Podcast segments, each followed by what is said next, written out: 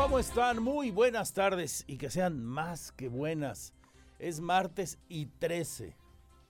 Me quedo con los eh, que consideran esta fecha mm, en positivo, superstición en positivo. Y los que no la tengan así, créanme, es buena, es buena fecha. Les va a ir muy bien, les va a ir mejor todavía por la tarde y noche. Espero que así ocurra y disfruten mucho de este nuevo martes con su familia, con sus seres queridos, en el trabajo, en fin, ahí donde usted se encuentre, que tengan una estupenda jornada en este día agradable, fresco pero sabroso.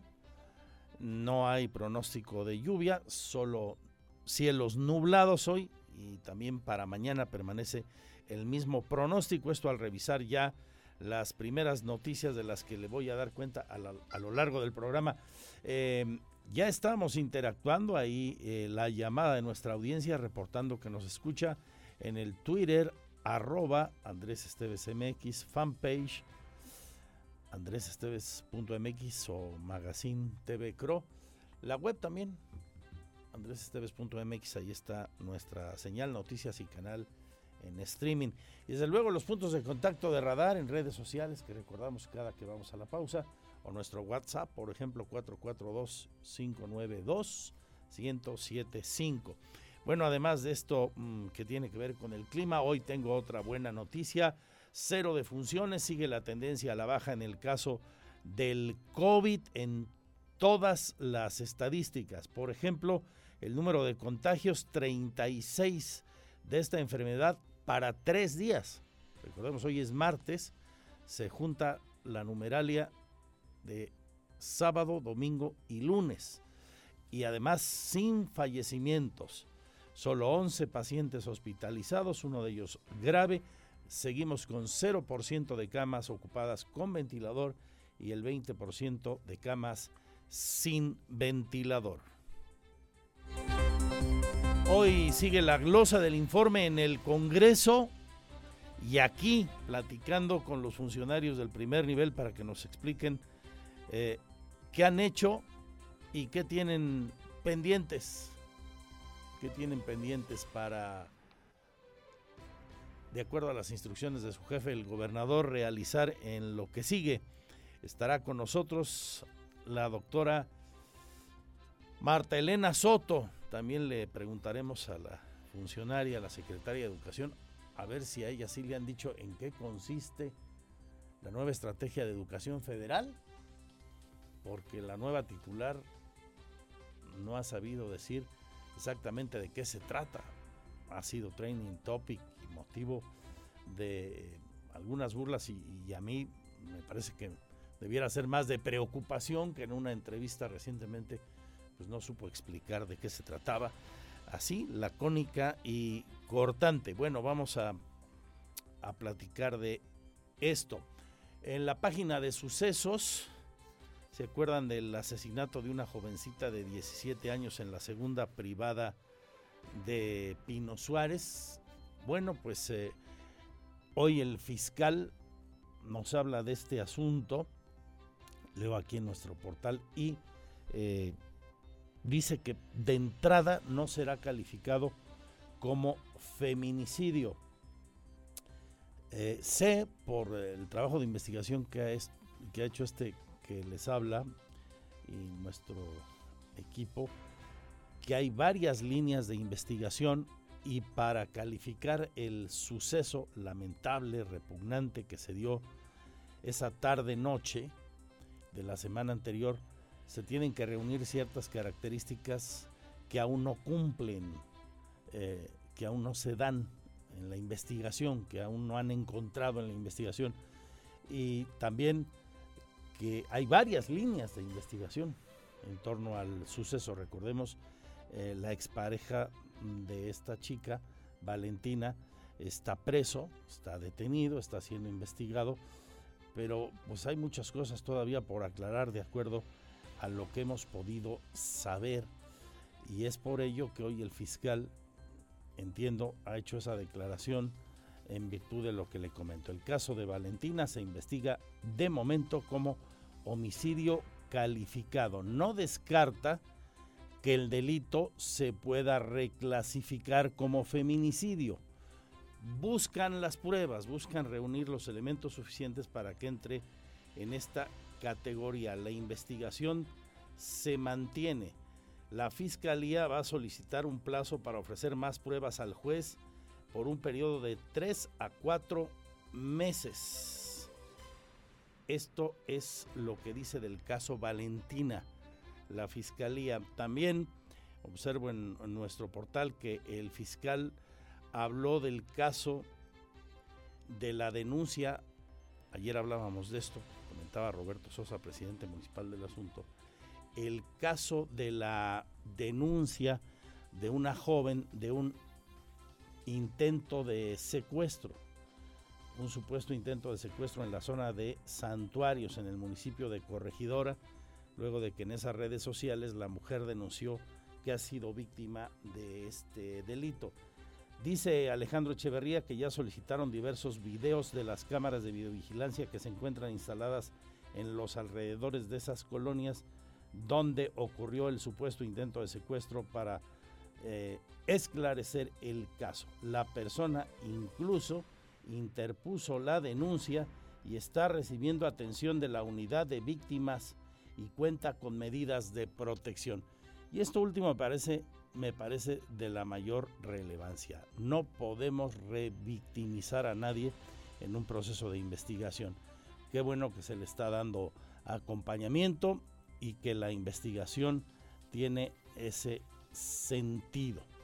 En el caso de Valentina hay una audiencia iniciada a partir de hace cosa de 20 minutos entonces es muy probable que a lo largo del noticiero le tengamos más noticias sobre este asunto en un tema que, como le digo, de momento no está la autoridad, la fiscalía, eh, considerando por los elementos de los que dispone y a decir de Alejandro Echeverría, eh, manejándolo como feminicidio, sino en este momento como homicidio calificado es de lo que tendremos los deportes. Hoy hay una gran jornada de Champions, un duelazo. Barcelona visita a su particular verdugo, a su bestia negra, al Bayern en Múnich, allá en Alemania, y hay otros partidos atractivos. Ya nos contará Víctor Morroy de ello a lo largo del programa. Y luego a las 3 con Roberto Sosa Calderón,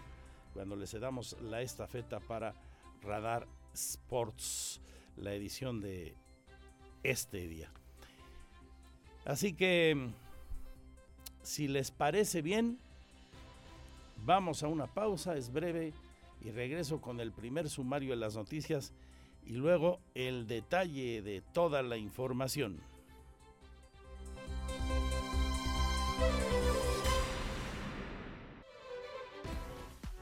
Porque siempre estamos cerca de ti. Síguenos en nuestras redes sociales. En Facebook, Radar News Querétaro en Instagram, arroba Radar News 1075 FM.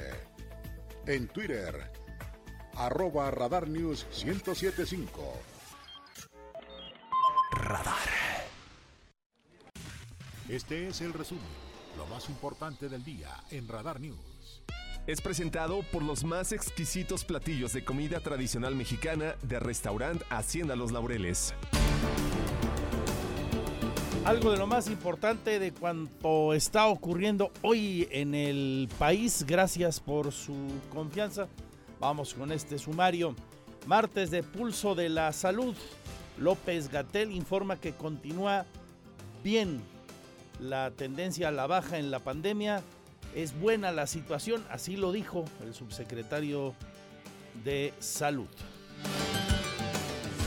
Sobre el COVID-19, seguimos con muy buena situación en descenso progresivo, ya muy acelerado de las nuevas eh, ocurrencias, los nuevos casos de enfermedad, nueve semanas consecutivas. Y esto ha sido muy consistente en todo el territorio nacional, por eso es que la curva epidémica nacional se mantiene también con este acelerado descenso. En este momento estamos más o menos a la intensidad de la quinta parte de lo que tuvimos en la primera de las olas de COVID, que fue la más pequeña, la que fue reducida por las acciones de la Jornada Nacional de Sana Distancia. En materia de salud, y aquí en Querétaro le decía, afortunadamente no hay fallecimientos en los últimos tres días y solo hubo 36 contagios, como le contaba hace apenas unos segundos. Regresando a la información nacional, nueva polémica. Otro gobernador de los que curiosamente perdieron las elecciones en su estado, donde su partido perdió elecciones, es nominado como candidato a embajador. El Senado tiene que aprobar, recuerde usted. Es el de Quintana Roo, ahora, el gobernador, el gobernador saliente, Carlos Joaquín González, y nada menos que a la Embajada de Canadá, no le dan cualquiera, ¿eh? una de las embajadas top de nuestro país. Así lo anunció el presidente hoy en Palacio Nacional. Sí, va, este, a participar, nos va a representar como embajador de México en Canadá. En su momento vamos a pedir el beneplácito del gobierno de Canadá. Y en las últimas horas, noticias destacadas del ámbito nacional de las que le comparto. Mire usted, las y los integrantes de la Comisión de Puntos Constitucionales de la Cámara de Diputados acaban de aprobar en lo general y en lo particular la iniciativa de reforma para ampliar la presencia del ejército en las calles ya no será hasta 2028, sino hasta 2029, derivado de una reserva emitida también por la bancada del PRI. Se avaló por 27 votos a favor por parte de Morena, PT, Verde, PRI y 11 en contra, PAN, PRD y Movimiento Ciudadano. Y entre una álgida discusión con reclamos de la oposición, quienes denunciaron que con complicidad entre el PRI y Morena se está engañando a México, así que pues sigue la ruta legislativa, no hay sorpresa, con los votos del PRI camina este tema el día de hoy allá en San Lázaro, de acuerdo a lo que le platico. También este mediodía, hace un, hace un rato, al concluir la ceremonia por el 175 aniversario de la gesta heroica de los niños héroes, el presidente López Obrador se encontró en una situación embarazosa. Una concentración de maestros de la Coordinadora Nacional de Trabajadores de la Educación, la CENTE, eh, rodeó su vehículo. Los profesores de las secciones 9 de la Ciudad de México y 18 de Michoacán se encontraban frente a la Estela de Luz, mientras el mandatario salía del bosque de Chapultepec, donde encabezó esa ceremonia cívica. El presidente abordó su vehículo Blanco, afuera de la Puerta de los Leones, el acceso principal al bosque de Chapultepec, y al dirigirse a la avenida Paseo de la Reforma fue rodeado por este grupo de maestros de la disidencia magisterial. Los de la CENTE gritaban consignas mientras el equipo de la ayudantía del presidente intentaba abrir paso al vehículo a trompicones. Algunos maestros le entregaron un pliego petitorio con sus demandas entre otras la defensa de los derechos laborales, democracia sindical y mejores salarios. Trascendió. El presidente, como suele ocurrir, abrió la ventanilla del vehículo y aceptó saludar y que le tomaran fotos a algunos maestros. Posteriormente, después de unos cuantos minutos, pocos, pudo continuar su camino. La verdad es que la situación fue embarazosa, pero bajó totalmente la ventanilla el presidente, saludaba de mano vamos, no, no se le ve en el rostro en las imágenes que están circulando ya en redes sociales y en nuestros portales, eh, que el presidente se encontrara eh, afligido o preocupado por lo que ahí pasaba, pero pues el hecho se relata hoy y es una de las notas destacadas del plano nacional en las últimas horas. En la Ciudad de México también la circulación sobre Avenida Insurgente Sur entre Barranca del Muerto y el eje 10 está cerrada por manifestación de trabajadores de NAFIN. A la altura de la Plaza IN se informa en el C5 de la capital de la República. El servicio de Metrobús también está interrumpido. Trabajadores de NAFIN bloquean ambos sentidos de Insurgente Sur. Hay un caos ahora en esa zona de la capital de la República Mexicana. Aquí en nuestro país llama el ejército a la unión para enfrentar los retos. Es el comandante de la decimoséptima zona militar, Rosalino Barrios Barrios. Estoy convencido que los retos que hoy enfrentamos requieren de la unión de todos, bajo una visión constructiva y participativa de cada uno de nosotros.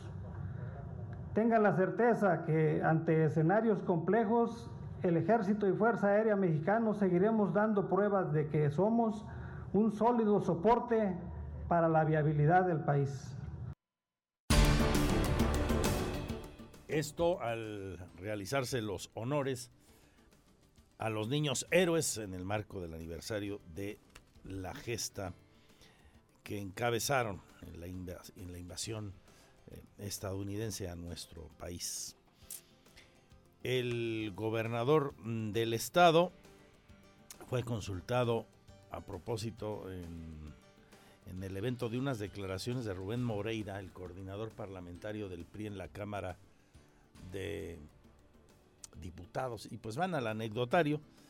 El señor Moreira señaló que el mandatario estatal entonces candidato lo buscó en campaña ya que supuestamente las candidatas del PRI a la gubernatura, eh, las candidatas derrotadas Abigail Arredondo y María Alemana a la presidencia municipal de Querétaro lo criticaban y que eso no le gustaba, a decir de Moreira.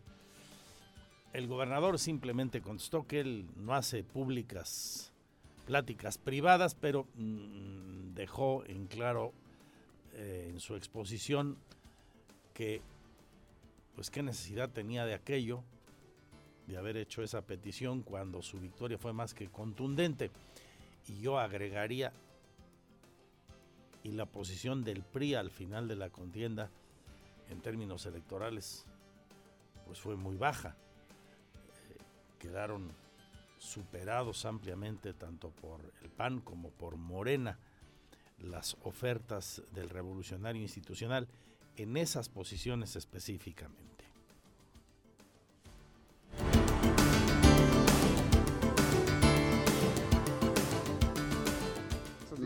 Miren, yo, no hago públicas pláticas privadas, si ellos sí lo hacen es, adelante. Y lo que les puedo decir es que en Querétaro el año pasado ganamos contundentemente. Ya di mi postura claramente, lo que yo opino, y más ya no quisiera yo entrar en el asunto. Y anunció el propio gobernador el regreso de las fotomultas en varias vialidades, específicamente en la muy peligrosa Fray Junípero Serra. Bueno, tenemos lo que ya anuncié, que se van a hacer fotomultas, sobre todo en la parte del Junípero Serra. Estuvimos pidiéndole a la gente que fuera más despacio. Ha habido muchos accidentes, sobre todo en esta zona. Empezaremos ahí a ver qué resultados tienen para ver si podemos hacerlo en diferentes lados. Estudiantes de Contaduría y Administración de la Universidad de Querétaro piden a las autoridades del municipio y de la propia universidad reforzar la seguridad y la iluminación y más recorrido de patrullas en las cercanías del campus en el Cerro de las Campanas, pues se han incrementado los asaltos, incluso al interior de ese campus. Vamos a platicar con varios de los estudiantes que nos buscaron, chicos y chicas de esa facultad, para transmitir su punto de vista y la solicitud que hacen a las autoridades tanto públicas como universitarias.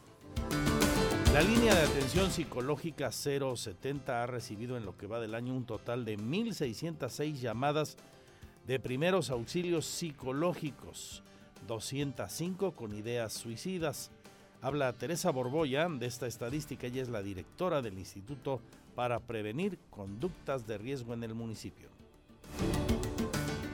Este, hemos registrado un total de 205 llamadas de suicida, lo que representa el 12.76% del total de las llamadas. Este, dentro de estas llamadas se contempla intento, pensamientos o ideación, así como el intento de un familiar o de un conocido que nosotros le llamamos colaterales. Pues mira, yo creo que este, la mayoría de las, de las circunstancias tienen que ver con un efecto post-pandemia.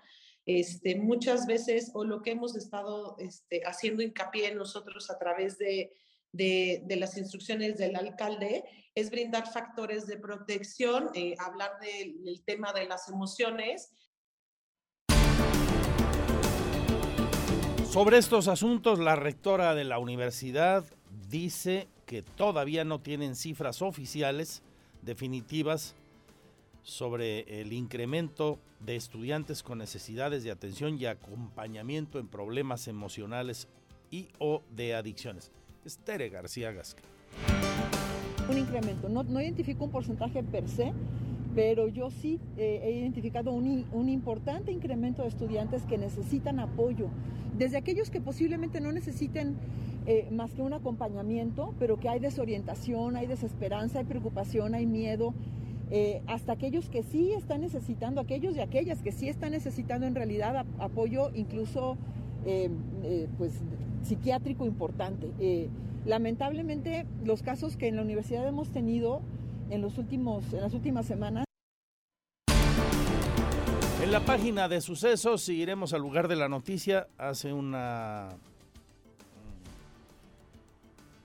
hoy, eh, cosa de un par de horas, que el fiscal dio a conocer que el caso de Valentina, la chica asesinada hace unos días en la segunda privada de Pino Suárez, no era investigado como feminicidio, no tienen todavía los elementos para catalogarlo de feminicidio, está siendo investigado como homicidio calificado, aunque no descarta que pudiera ser reclasificado una vez que ellos, la Fiscalía, reúna más pruebas y aporte más indicios e información.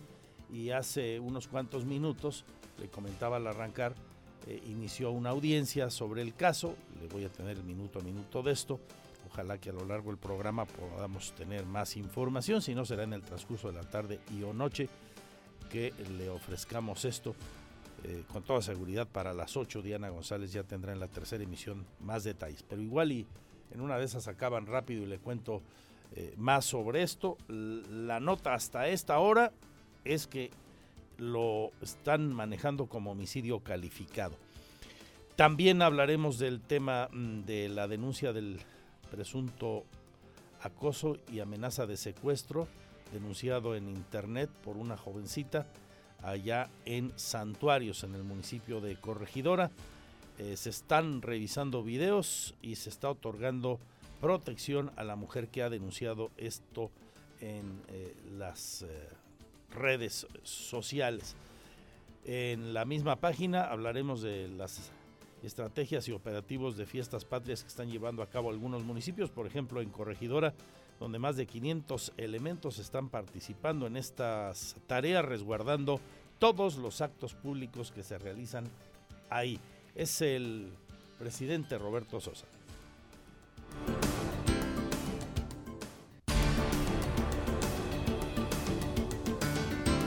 Vamos a platicar también de cultura y espectáculos.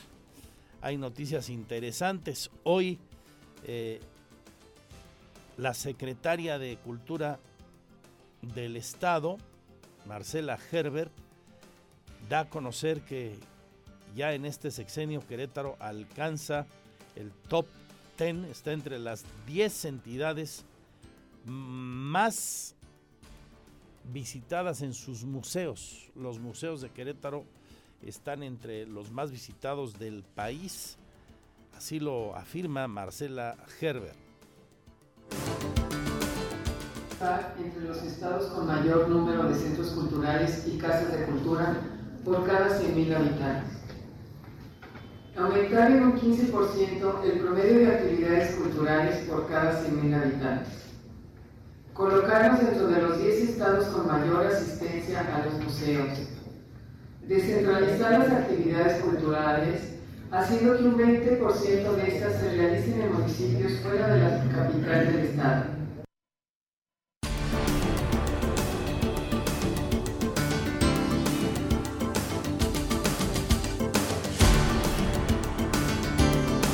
Son datos, revelaciones que da la secretaria de Cultura. A ella le tocó hoy estar en la glosa del informe allá en la sexagésima legislatura. Hablando de la glosa del informe, aquí tendremos en las entrevistas después del informe a la secretaria de Educación. Hay cosas interesantes, muy interesantes siempre que hablar y de gran trascendencia, en este caso con la doctora Marta Elena Soto Obregón. Eh, no se la pierda. Regresando al tema de cultura y espectáculos, ayer qué impresionante la convocatoria de las fiestas populares en el Jardín Corregidora y la calle del mismo nombre. Más de 20 mil personas se llegaron a congregar. Hay unas imágenes espectaculares. Cheque ahí nuestra cuenta de Twitter, por ejemplo, o en la fanpage de andresesteves.mx. Y aquí en Radar le, le tenemos ahí las imágenes. Fue espectacular, de verdad. Con un orden, con una gran estrategia de seguridad por parte de la autoridad, por cierto. Eh, todo en paz y en orden. La fiesta a lo grande. Jóvenes, personas adultas mayores de todas las edades convivieron desde las 7 de la tarde con la Internacional Sonora Santanera y luego con la Dinamita. Bueno, de los eventos de el regreso de las fiestas populares a Querétaro, habla hoy el oficial mayor, quien organiza esto, Mario Ramírez, para, hablando de gran convocatoria, confirmar la primicia que le daba ayer. Desde el mediodía de ayer, ahí está la imagen en Radar TV, mira. La Santanera y atrás miles y miles de personas, un río de gente con sus este, teléfonos celulares en, en modo lámpara. Qué bonita imagen. Padrísima. Bueno, Mario Ramírez confirma lo que le adelantaba ayer. Ya no hay boletos para el Tri de México mañana en el Querétaro Centro de Congreso. Se agotaron ayer. Ya, pues, este, la verdad hubo una gran respuesta de, de la ciudadanía. Este, como ustedes saben, es el único concierto que aunque va a ser gratuito, se necesita boleto. Y este, para, parece ser que hoy, al rato les aviso, se van a abrir un poquito más dependiendo desde luego del aforo que nos determinen las autoridades.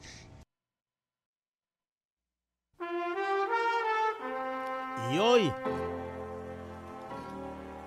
Enrique Guzmán con sus... Su show es muy bueno, es todo un showman, Enrique Guzmán con sus grandes éxitos de la época romántica, como esta.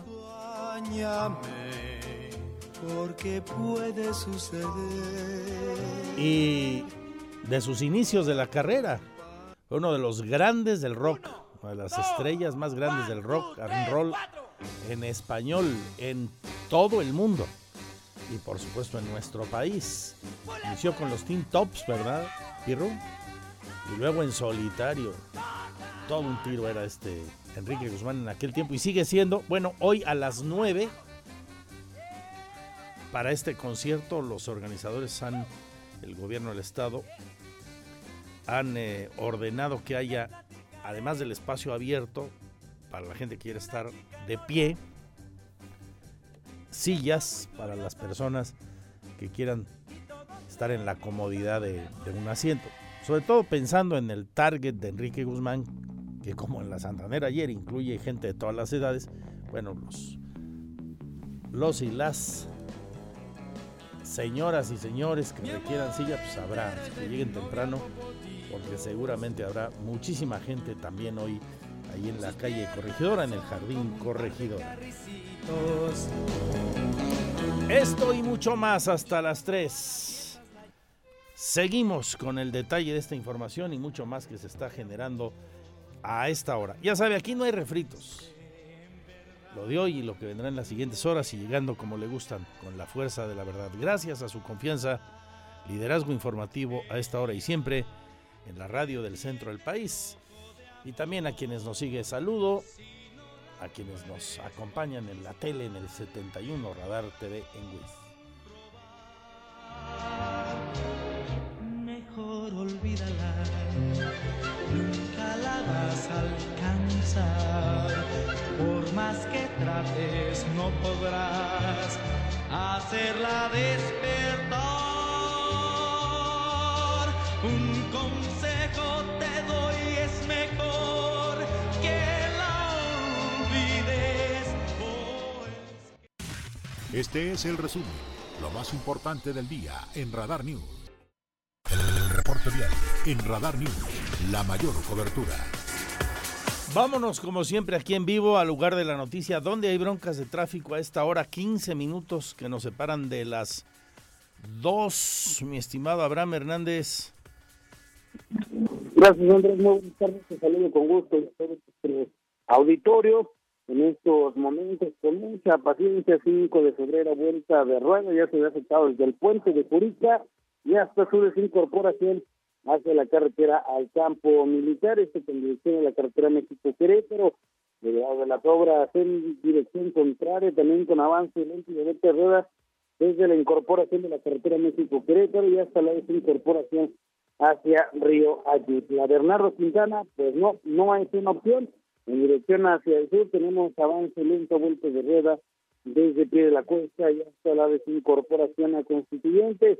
En dirección contraria con asentamientos a partir de la incorporación de prolongación Bernardo Quintana y hasta la desincorporación hacia los arcos, perdón, esto desde la incorporación de la carretera México-Querétaro a Bernardo Quintana y hasta la desincorporación hacia los arcos. Para que lo tomen en cuenta, también encontraremos avance lento sobre constituyentes al cruce de Pasteur, calzado de los arcos a vuelta de rueda, esto también ya para incorporarnos precisamente hacia Bernardo Quintana, bien en dirección hacia la carretera estatal de Occidente.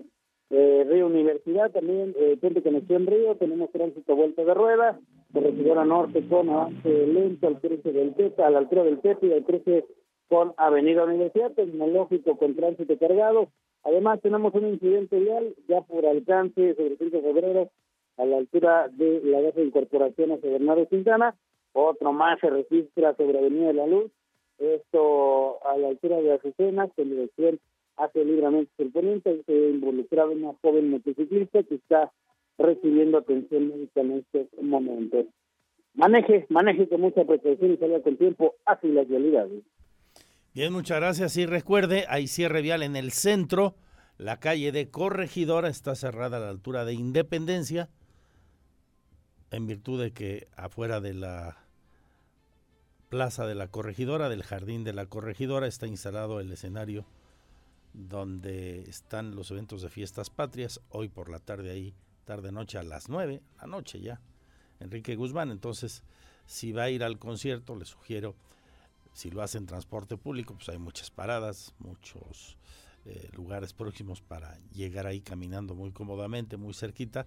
Y si va en su vehículo, en algún coche, en algún automotor, pues busque un estacionamiento próximo. También hay muchos. Ahí el de Juárez, con entrada por Juárez y Escobedo, queda muy cómodo. Hay, hay varias opciones para eh, que lo considere.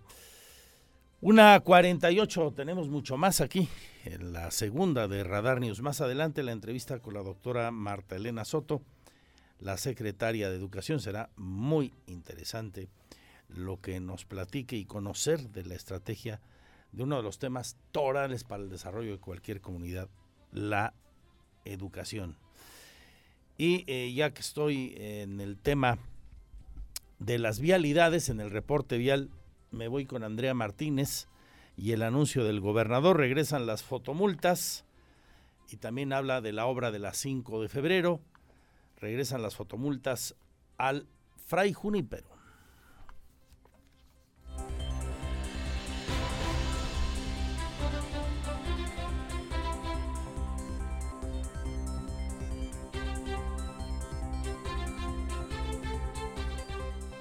Se retomará en Querétaro el proyecto de poder comenzar a aplicar fotomultas antes de que concluya este año para prevenir los accidentes viales, anunció el gobernador del estado, Mauricio Curi González. De esta manera, anticipó que se podría comenzar con esta medida en el anillo vial Fray Junípero Serra, con el objetivo de evitar que los conductores manejen a exceso de velocidad y por ende disminuir el número de accidentes automovilísticos. Tenemos que ya anuncié, que se van a hacer fotomultas, sobre todo en la parte del Junípero Serra. Estuvimos pidiéndole a la gente que fuera más despacio. Ha habido muchos accidentes, sobre todo en esta zona. Empezaremos ahí a ver qué resultados tienen para ver si podemos hacerlo en diferentes lados. Curi González agregó que dependiendo de los resultados que se tengan en el Fray Junipero con la implementación de las fotomultas, se podría analizar aplicarlas en otras zonas. Indicó que ya se trabaja en la planeación de esta nueva medida de tránsito a la entidad. Respecto a las obras de Avenida 5 de Febrero, reiteró que el tránsito vehicular será muy complicado durante los próximos 15 meses, por lo que pidió a la población su apoyo y tolerancia. Para Grupo Radar, Andrea Martínez.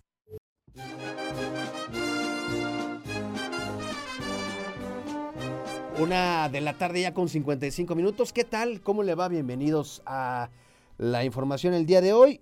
Oiga, ¿qué, qué va a hacer usted el próximo 16 de septiembre?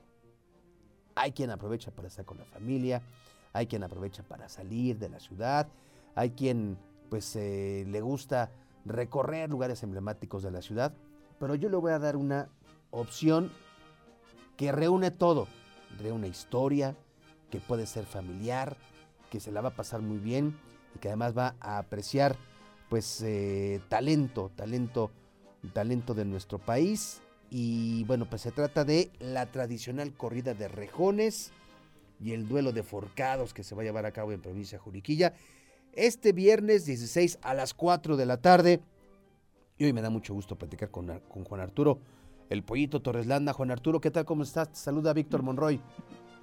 ¿Cómo estás, Víctor? Buenas tardes, buenas tardes a todos, auditorio. Oye, pues, una vez más, regresando a la tradición, regresando a esos eh, festejos patrios en Juriquilla, y qué mejor que con esta corrida de rejones y el duelo de forcados, ¿no, Pollito? Así es, estamos festejando los 35 años de la plaza y pues con esta gran, gran corrida del 15 y del 16, como dices, Cuéntanos, cuéntanos un poquito sobre los carteles. Mira, el 15 de septiembre tenemos el, el, grito. Precisamente aquí estamos en la plaza viendo todos los preparativos, arreglando detalles nuevos de la plaza, que ya ves que cada vez esta plaza cambia cada año y gracias al festejo de los 35 años uh -huh. estamos haciendo remodelaciones para que cada vez esté más bonita. Y viene un cartelazo de Javi José Fontanet, dos, dos jóvenes novilleros rejoneadores, y Arturo Macías Cejas, José Mauricio y Sergio Flores con un corridón de Shahai. Ese es para festejar el grito del 15. Y el 16 tenemos la tradicional corrida de rejones, como tú dices, que es toda una tradición aquí en Juriquilla, este, a las 4 de la tarde, con Jorge Hernández, que la última corrida uh -huh. cortó un bravo aquí, Pablo Aloy que tomó la alternativa en esa corrida y nuestro amigo Tarico Ton, rejoneador queretano, con una corrida de boquilla del Carmen y el dolazo de forcados, como tú nos comentabas, que son los forcados de Querétaro, Juriquilla y los amadores de México. Así que está redonda las dos tardes de toros. Y para, y para complementarlo, pues la también tradicional verbena popular, ¿no? Que no podía faltar y más en estos festejos de este 35 aniversario. Así es, desde las 2 de la tarde tenemos la carpa el 15, Ajá. con restaurante, antojitos, música, luego la corrida de toros y después la tradicional noche mexicana con juegos pirotécnicos, el grito en vivo, pues la verdad es que todo para, para que las familias vengan a pasar aquí un fin de semana increíble, más bien el puente, un jueves y viernes de lujo. Es, es... Tenemos no, perdón, adelante, perdón. adelante, Pollito. Tenemos boletos súper accesibles para desde 200 pesos. Este, con tu boleto de los toros puedes entrar a la verbena y a, y a todo, a tu acceso a todos los eventos de Juriquilla.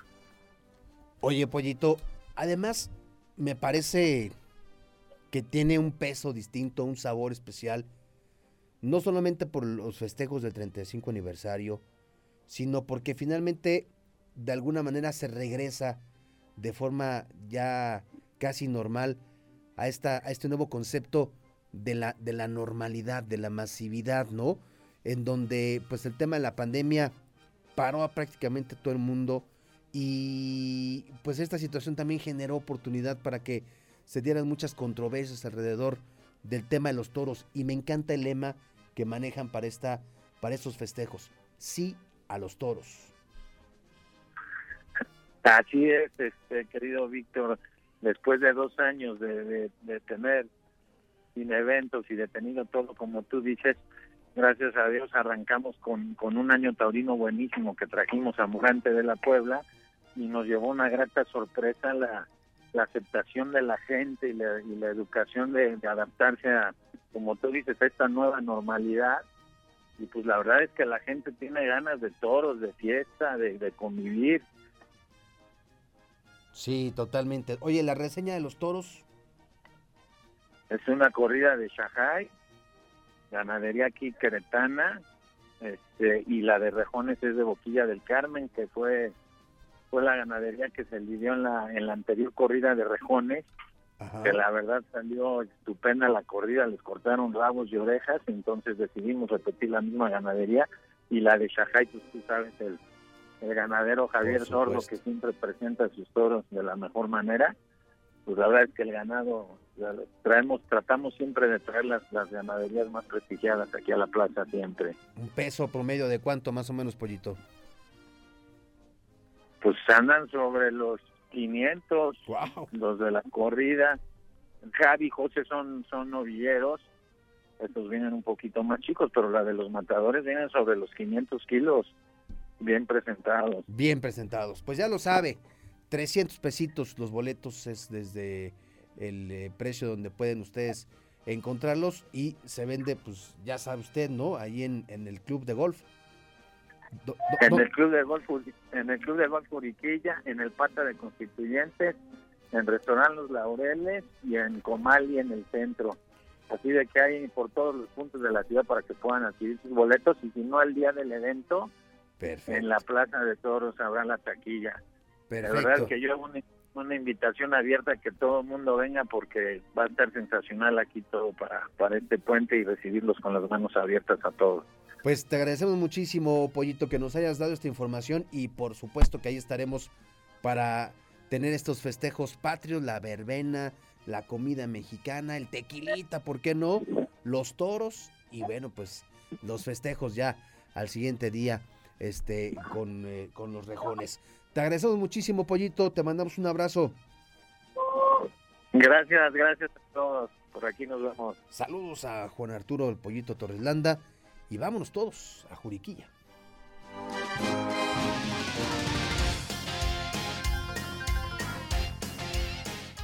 Dos de la tarde con tres minutos. Bueno, vamos a platicar de información de fútbol y es que ya comenzó hace apenas unos minutos la actividad de la Champions League jornada 2 que tuvo dos partidos previos a las 11.45 de la mañana. Se vieron las caras el Victoria Plesen que perdió dos goles por cero ante el Inter de Milán, en tanto que el Sporting de Lisboa le ganó dos goles por cero al Tottenham. En este momento ya están jugando, ya están en el terreno de juego viéndose las caras. El Liverpool en contra del Ajax, que por cierto tiene al mexicano Edson Álvarez como titular para este encuentro y Jorge Sánchez, mexicano también, está en la banca, aparece como opción, como suplente. El eh, Marsella está enfrentando al eh, Frankfurt, el Porto. También se mide ante el Club Brujas, el Bayer Leverkusen está midiéndose ante el Atlético de Madrid. Y en un duelo que me parece también llama mucho la atención y está generando mucho morbo porque pues es el regreso de uno de los hombres más queridos dentro del Bayern Múnich, el señor Robert Lewandowski, que hoy, ya viste, porta los colores del Barça y además lo está haciendo de buena manera. Qué campaña, ¿eh?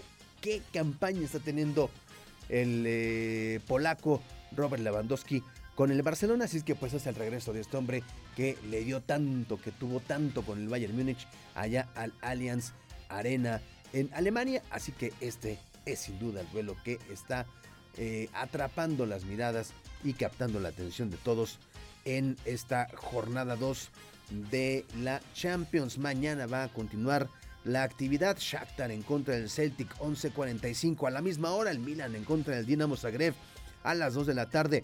Rangers en contra del Nápoles. Chelsea ante el Salzburg. El Real Madrid ante el Leipzig. El Copenhague ante el Sevilla, Juventus se mide al Benfica, Manchester City jugará ante el Borussia Dortmund y el Maccabi jugará ante el PSG en este duelo, en este duelo que se va a llevar a cabo, en, eh, con lo que se cierra esta jornada, esta semana número 2. Hoy también hay fútbol por la noche. Y es que las Chivas Rayadas del Guadalajara estarán enfrentando a los Tigres del Universitario de Nuevo León en partido pendiente de la jornada número 9. Una jornada que pues eh, esta semana se estarán disputando varios partidos de los atrasados, digamos, por así, de los pendientes que se estarán disputando en esta semana, así que pues el fútbol no va a cesar. Por ejemplo, además de este duelo de las Chivas en contra de los Tigres a las 9.05, mañana con partido pendiente de la jornada número 5, jugarán América en contra de Santos y mañana también juegan el eh, Juárez en contra de Pachuca, partido pendiente de la jornada número 8 y el jueves 15 jugarán Cruz Azul en contra de León en partido pendiente de la jornada número 16. 2 de la tarde con 6 minutos. Hoy a las 3, Roberto Sosa Calderón y un servidor esperamos en Radar Sports, ya lo sabe, para hablar de la actualidad del ámbito de los deportes. Gracias, mi nombre es Víctor Monroy. Muy buenas tardes.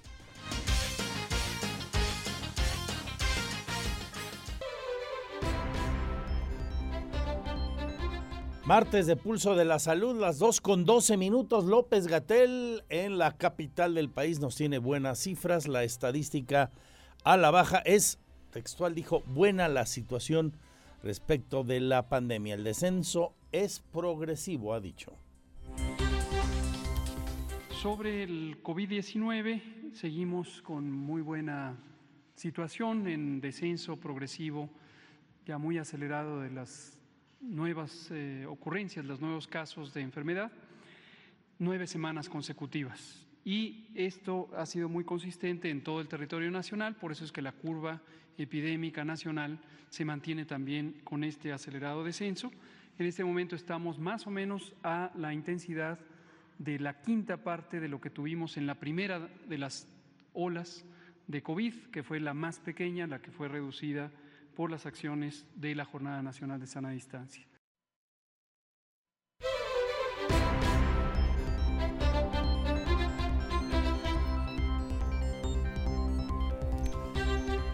Y efectivamente aquí en Querétaro respondemos a esa tendencia nacional, como le comentaba al iniciar.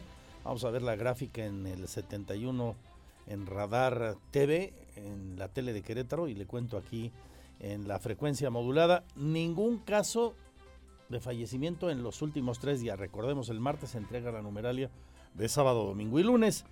Solo 36 contagios nuevos para esos días. Llegamos así a 179.456 contagios y la cifra de muertos se queda en 6.784 defunciones. Nuestro pésame sincero, como siempre, a las familias de todas las personas que a causa de esta maldita pandemia se nos adelantaron a lo largo de estos ya, pues eh, poco más de dos años. Eh, el número de hospitalizados 11, una persona reportada como grave.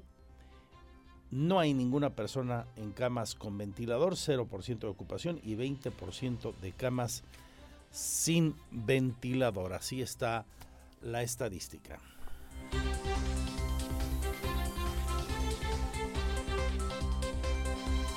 El clima, el pronóstico del tiempo, temperatura y las recomendaciones antes de salir de casa. El clima en Radar News. No hay cambio en el pronóstico del tiempo de acuerdo al Meteorológico Nacional que nos reporta Protección Civil del municipio. Seguimos sin lluvias, cielos nublados, esto sí, hasta el 15 que podría haber la noche del grito, lloviznas, lluvia de moderada a ligera. Señor Payán. El director de la Unidad Municipal de Protección Civil, Francisco Ramírez Santana, informó que hasta este miércoles las probabilidades de lluvia serán bajas, es decir, de un 10%, pero a partir del jueves se incrementarán hasta un 60% con intensidad de ligeras a moderadas. En resumen, tendremos lunes, martes y miércoles bajas probabilidades de lluvia del 10%, jueves, viernes, sábado y domingo hasta un 60% de probabilidad de que ocurra la precipitación de lluvia, estas de ligeras a moderadas únicamente. Eh, mantenemos el monitoreo constante a través de nuestro centro de análisis y monitoreo de las condiciones meteorológicas en el municipio de Querétaro. Finalmente, Ramírez Santana afirmó que mantendrán el monitoreo constante a través del Centro de Análisis y Monitoreo de las Condiciones Meteorológicas en el municipio de Querétaro, donde se realice el seguimiento de los diferentes sistemas que puedan prevalecer en ambos litorales, tanto el Pacífico como el Atlántico, además de la coordinación con diferentes dependencias del gobierno municipal y estatal. Para Grupo Radar, Alejandro Payán. Así el pronóstico del tiempo. Y hablando de las condiciones meteorológicas y sus efectos, en Corregidora se reportan listos para atender cualquier contingencia y en las zonas de más riesgo, costaleras y otros apoyos está ofreciendo esa administración, nos dice Protección Civil de Corregidora a cargo de Omar Lugo. 4.500 costaleras de arena se han entregado en el municipio de Corregidora. El coordinador de la Unidad de Protección Civil del municipio, Omar Lugo Aguilar, detalló que estas costaleras permiten, durante la lluvia, encauzar el agua para evitar que ésta ingrese a los domicilios. Fíjate que ya llevamos 4.500 costales eh, en temas de, de- de llenado de la costalera y eh, todavía seguimos eh, en, en un tramo o en, una- un tiempo muy fuerte en tema de lluvia de la temporada. Entonces todavía tenemos un respaldo más para poder hacer esos reemplazos y la distribución. ¿Cuántos se tendrán en stock todavía? La temporada de lluvia termina oficialmente el 15 de noviembre, por lo que se cuenta con un stock de casi 5.000 costaleras de arena en el municipio de Corregidora, en caso de que se requieran durante la temporada de lluvia. Para Grupo Radar, Iván González. Gracias. Eh, Seguimos con las noticias. Vamos a la pausa, pero antes le comento a propósito de los eventos de fiestas patrias a los que nos estamos refiriendo, van a reforzar el alcoholímetro. Que nadie se aloque, pues. Lina. Por la nota, Lina. Con motivo de las fiestas patrias, se reforzará el operativo alcoholímetro en todo el estado de Querétaro, informó el secretario de Seguridad Ciudadana Iván Elías Pérez Hernández. De esta manera, destacó que no se puede dar a conocer en dónde se implementará este dispositivo por secrecía del mismo. Sin embargo, recalcó que se van a generar todos los esfuerzos para que la ciudadanía llegue con bien a sus casas y no manejen bajo los influjos del alcohol. lo, lo haremos ya eso saben que ustedes es- no, no se puede avisar con anticipación sin embargo se van a generar también todos los esfuerzos para garantizar que las personas lleguen con bien a sus casas Aunado a ello, Pérez Hernández recordó que ya se tiene listo el operativo con motivo de los eventos que se llevan a cabo durante estos días, principalmente para el grito de independencia y el desfile cívico-militar. Recomendó a la ciudadanía que acudirá a la ceremonia del grito de independencia a Plaza de Armas, no llevar objetos que pongan en riesgo a los asistentes, tales como punzocortantes, armas, hebillas, entre otros. Recordó que toda la fuerza del Estado participará en este dispositivo y se contará con diversos filtros. Para Grupo Radar, Andrea Martínez. Información policíaca. Radar News. Noticias de última hora. Se realiza audiencia sobre el caso de la joven asesinada la semana anterior en la segunda privada de Pino Suárez, de la chica que en vida se llamó Valentina, le contaba a ustedes desde el inicio. No está clasificado el asunto como un feminicidio, no hay elementos todavía, no tiene pruebas fiscalía para tener esa clasificación en el asunto. Está de momento como homicidio calificado. Dice el fiscal, podría reclasificarse. El tema es que hay varias líneas de investigación. Hay un detenido, recordemos, la expareja de esta infortunada jovencita. Que se llegue hasta las últimas consecuencias y las cosas queden más que claras. Creo que es todo lo que pedimos los queretanos en un asunto que nos ofendió a todos. La última hora, Andrea, sobre este asunto. El asesinato de la menor Valentina se investiga como homicidio calificado y no como feminicidio, esto debido por las condiciones y la forma como ocurrieron los hechos, dio a conocer el fiscal general del Estado, Alejandro Echeverría Cornejo. No obstante, garantizó que el delito se podría reclasificar a feminicidio una vez que la Fiscalía reúna más pruebas y aporte más indicios e información para la investigación. Pero en ese sentido lo que yo les puedo adelantar ahorita en este momento es que la investigación no ha concluido. Es más, nosotros solicitaremos precisamente dentro de la investigación complementaria un plazo considerable con la finalidad precisamente de reunir más pruebas y de aportar más indicios y tener más información. Y esto no quiere decir que ha concluido ni tampoco que, que en este momento vaya a quedarse como, como tú lo comentas. Podría haber una reclasificación, exactamente. Echeverría Cornejo recordó que este lunes continuó la audiencia inicial de este caso, ya que la defensa solicitó la ampliación del término constitucional.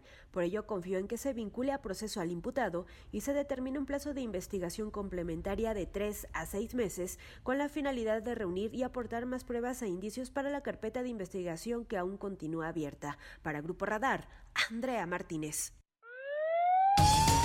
Y como anunciara ayer el presidente municipal de Corregidora, Alejandro Echeverría, confirma que ya investigan la denuncia de intento de secuestro de una joven en la zona de Santuarios, en Corregidora.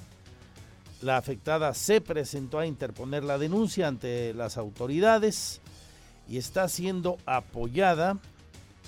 Están revisando videos en la zona, se están otorgando medidas de protección a la víctima. Ya se investiga el intento de secuestro de una joven en la zona de santuarios en el municipio de Corregidora, confirmó el fiscal general del estado Alejandro Echeverría Cornejo. Informó que la afectada se presentó a interponer la denuncia ante la fiscalía acompañada de autoridades municipales luego de que había denunciado el hecho a través de redes sociales. Y en este momento nosotros estamos investigando justo para esclarecer ese tema. Obviamente se le dio toda la atención a través de de la unidad de víctimas y por supuesto que nos vamos a trabajar en el esclarecimiento de este hecho.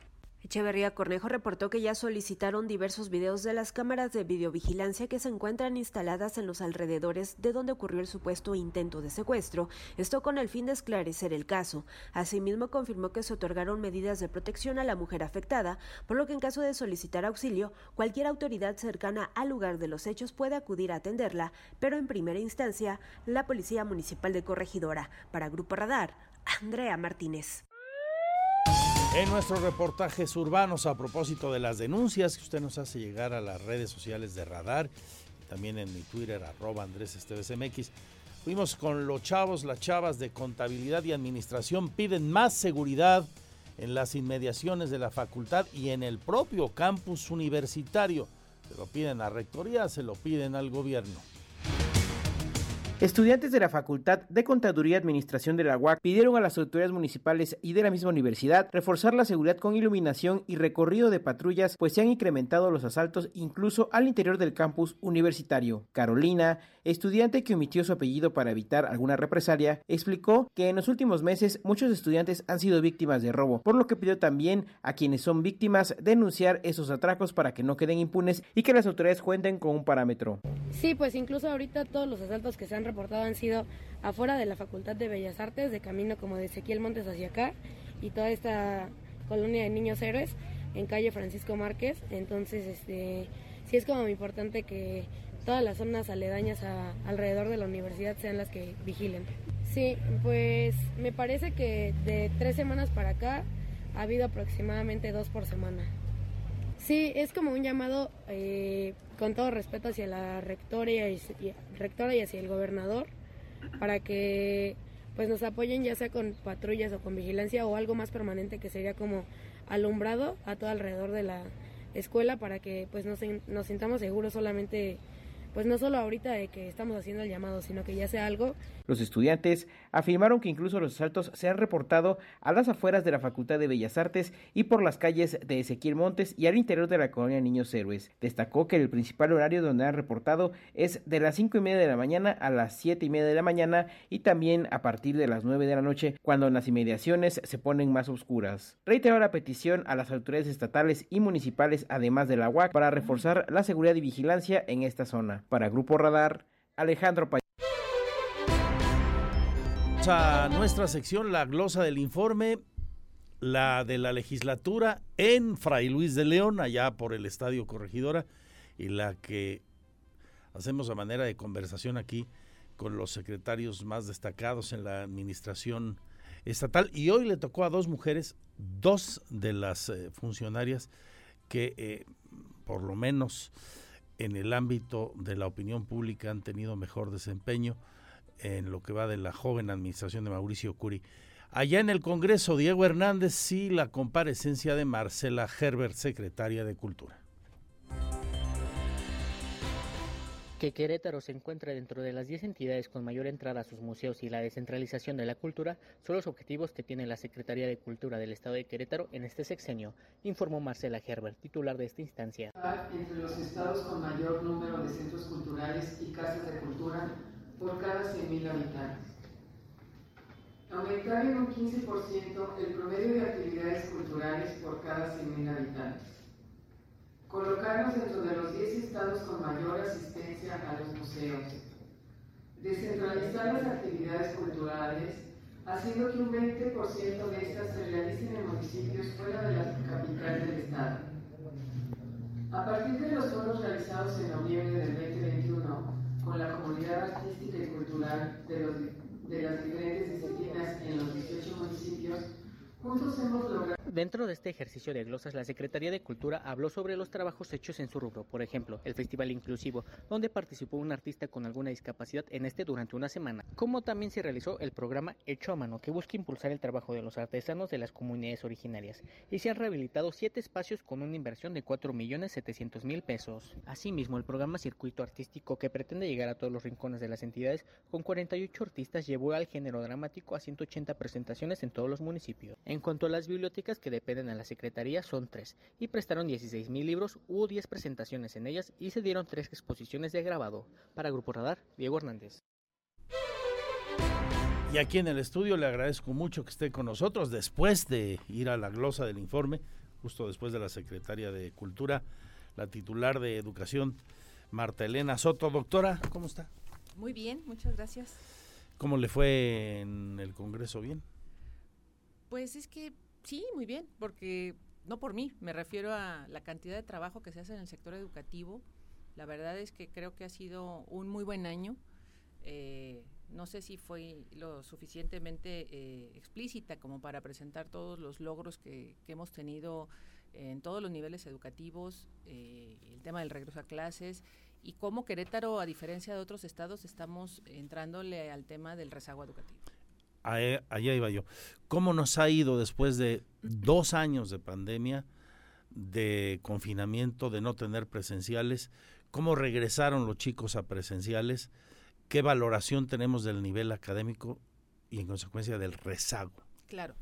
Eh, sería muy iluso pensar que dos años de, de no estar en las escuelas, pues pudiera a lo mejor ayudarse uno con un curso de verano, este, un curso intensivo, esto no es así. Eh, esto no va a suceder así y tenemos, en primer lugar, que reconocerlo y segundo lugar, tenemos que evaluar dónde estamos.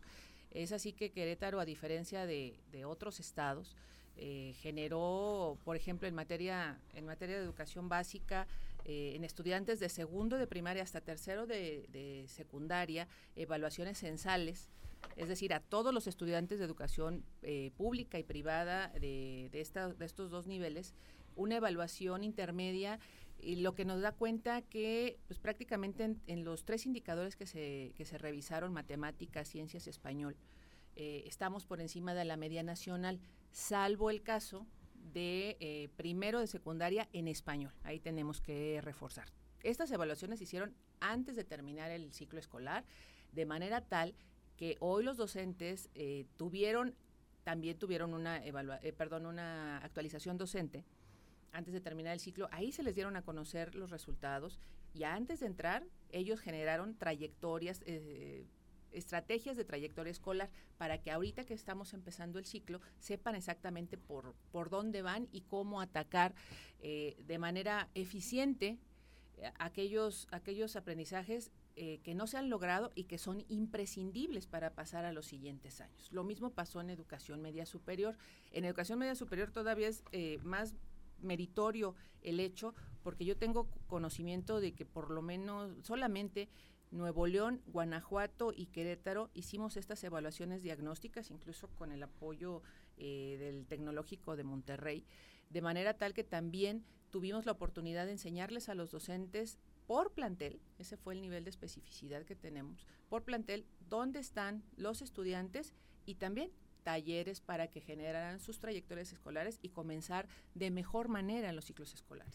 Además de eh, esta área de la que habló y el grado académico al que se refiere, mm, doctora Marta Elena, ¿dónde, a partir de ese diagnóstico, habría que reforzar las habilidades, el conocimiento?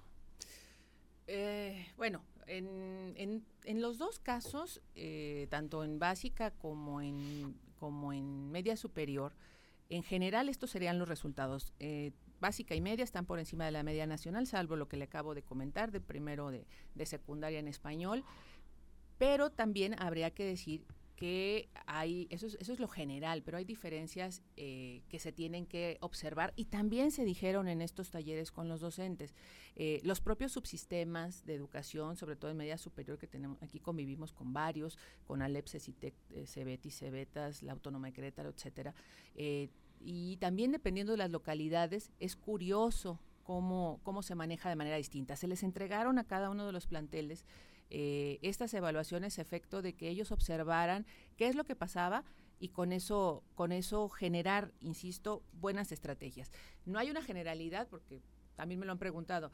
Eh, a lo mejor en tal parte del territorio es, está más o menos el rezago. Curiosamente no es así de homogéneo en, razón de, de, si es una zona metropolitana o no. No. Eh, cada plantel tiene su propia historia, tuvo conectividad, no tuvo conectividad, este, hubo a lo mejor... Más allá de que si fue una zona rural, donde uno debe suponer que los chicos tenían menos conectividad. Sí, incluso así, ¿eh? eh hay, hay, por ejemplo, tenemos un telebachillerato comunitario que fue eh, de, de, todos los 130 planteles eh, revisados, pues que salió con, un, con una nota sobresaliente. ¿En dónde? En Colón. En Colón. En Colón. Eh, también, y no quisimos, y, y, debo decirlo, porque también fuimos muy, muy cuidadosos en entregar los resultados, porque no queremos hacer un ranking, no queremos hacer una lista eh, o un cuadro de honor, porque, insisto, cada subsistema tiene sus propios retos. Qué bueno que lo dice, y me parecería muy injusto hacer un ranking donde metiéramos en la misma canasta, Exacto. y esto es algo que los expertos en educación me han dicho, uno de nuestros colaboradores en Magazine de hace mucho, el maestro Joaquín Córdoba, no puedes meter en la misma canasta a un chico que está en una telesecundaria en la zona urbana de Querétaro con un chico que está en una telesecundaria en eh, allá por las adjuntas o en Peñamiller o en Arroyo Seco. Así es, ese es el, eso fue el propósito. Quisimos entregar estos paquetes de, de, de evaluaciones que incluso, se ha dicho sea de paso, los propios docentes de cada subsistema elaboraron los reactivos. Ellos reconocieron cuáles eran estos aprendizajes imprescindibles y los tradujeron en indicadores. Eh, se los entregamos así, pero sí fuimos muy puntuales en decirles que ojalá no hicieran una lista de, de o un cuadro de honor como sí. lo comento, ¿no? ¿Cuál es el reto eh, en, en términos de tiempo para que recuperemos el tiempo perdido por la pandemia, por las clases a distancia? Mm, es otra vez, no hay homogeneidad en, el, en, el, en, la temática. Lo que nosotros a lo que estamos apostando no es al 100% de los conocimientos, porque también algo que nos ha enseñado la pandemia es que los conocimientos caducan de manera muy rápida. Eh, ¿Qué es lo que queremos resaltar y recuperar? Son aquellos, insisto, aprendizajes imprescindibles sin los cuales, pasando al siguiente ciclo, los necesitaría forzosamente si no se rezagaría. El mejor ejemplo pueden ser las matemáticas, ¿no? El mejor ejemplo puede ser las matemáticas, que dicho sea de paso. Si no sabes sumar, nunca vas a saber álgebra. Por ejemplo, ajá, claro, claro. Eh, efectivamente, ¿no? Ese tipo de cosas. Y también decir algo. Eh, antes incluso que los conocimientos ha sido una preocupación de la sociedad, pero también de los especialistas de educación, las habilidades socioemocionales y la salud so, eh, emocional de los estudiantes y por desgracia hemos visto casos terribles. Así es. Yo tengo en mente dos bochornosos donde como sociedad todos tenemos que trabajar. El chico quemado acá por el salitre uh -huh. y, y, y, los bebés atacados en una violación equiparada. Algo impresionante.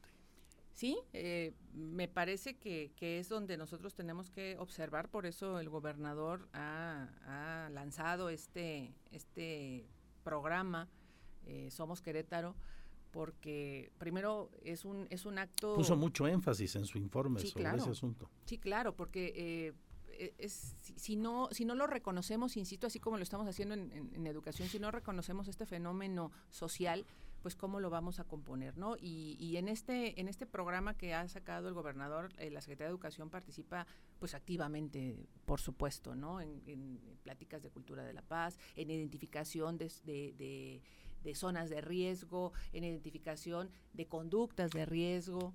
¿Qué estrategias está siguiendo para combatir el bullying, por ejemplo? Bueno, prácticamente después de este suceso que usted refiere, uno de los aprendizajes que tenemos es que si bien todos nuestros docentes tenían los protocolos, porque efectivamente, eh, como decía hace rato, cada año, dos veces al año tienen actualizaciones, eh, lo que sucede es que como todo ser humano, si lo que no lo está ejecutando se nos olvida. Entonces, nos parece que tenemos que tener los protocolos más a la mano, eh, estarlos revisando de manera constante eh, y que sea parte de la práctica común de todas las comunidades escolares, no solamente de los docentes. Finalmente, doctora, a, manera de planteamiento de corto y mediano plazo, eh, ¿cuáles son los tres grandes retos, si es que tres quedan bien? Y- y qué es lo que ha pedido el gobernador Curia, la titular de la Secretaría de Educación y a todos quienes la integran? Defina su gobierno en la materia. En el caso, Distinga la educación Claro. en este sexenio. Marta. Nosotros tenemos dos, eh, dos proyectos prioritarios que están incluso en el programa sectorial. Uno es elevar la, la educación promedio del queretano. Hoy estamos, eh, un queretano promedio, insisto, eh, es- tiene una escolaridad de hasta, tre- eh, hasta el tercer semestre de preparatoria. Lo que nosotros estamos buscando es también con el bache de la pandemia, porque hay que decirlo, eh, llegar al quinto semestre de, de preparatoria al final de la administración. Eh, pudiéramos decir que esto es poco o mucho. La historia nos dice, el, el- el- sí, el estudio histórico nos refiere que avanzar un año de escolaridad en Querétaro ha- se ha necesitado un sexenio eh, Completo. completo.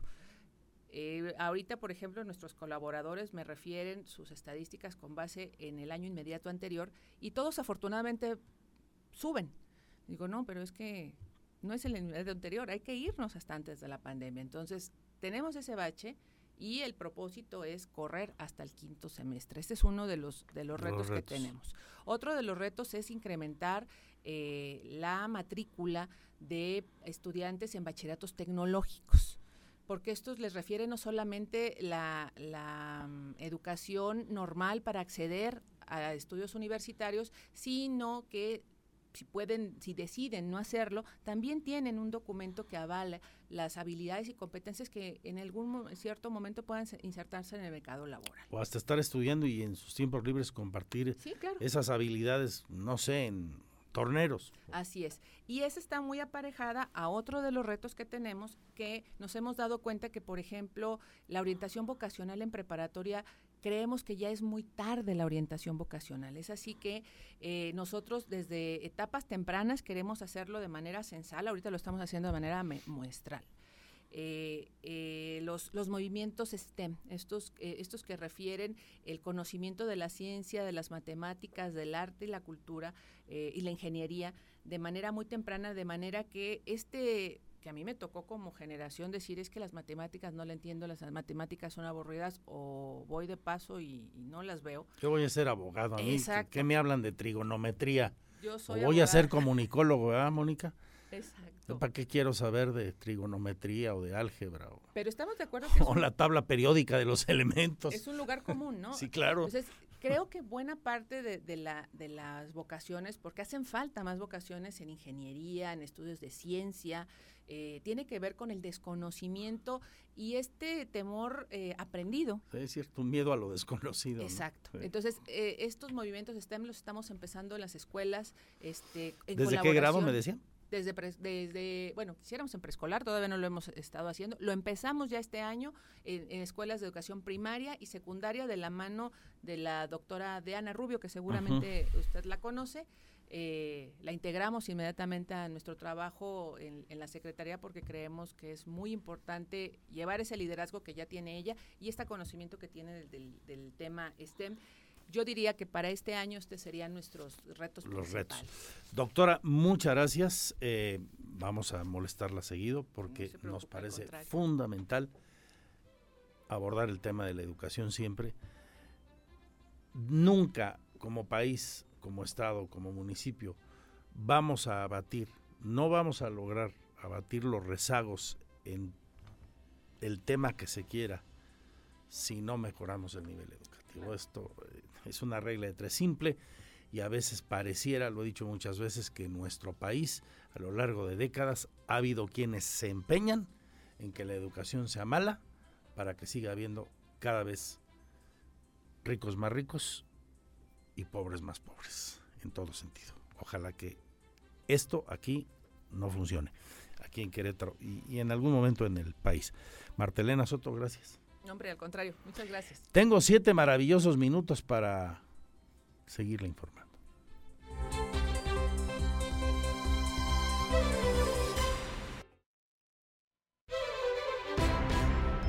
Casi las tres, tres minutos para la hora. Hay mucha más información. Se quedan con el más potente programa de la radio deportiva en el centro de la República, Radar Sports, Víctor Monroy y Roberto Sosa.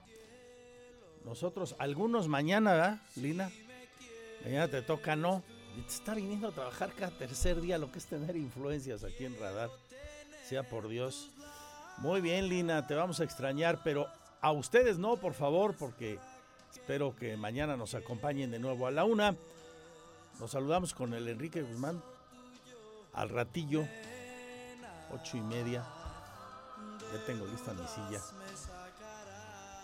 para disfrutar del rey del rock and roll en español en su momento y un gran romántico después. Un showman estupendo del señor Enrique Guzmán. Cuídense mucho. En nombre de mis compañeros y compañeras, gracias, salud y suerte. Adiós, adiós. quiero saber si no es verdad que a ti yo Ahora está usted bien informado. Radar News.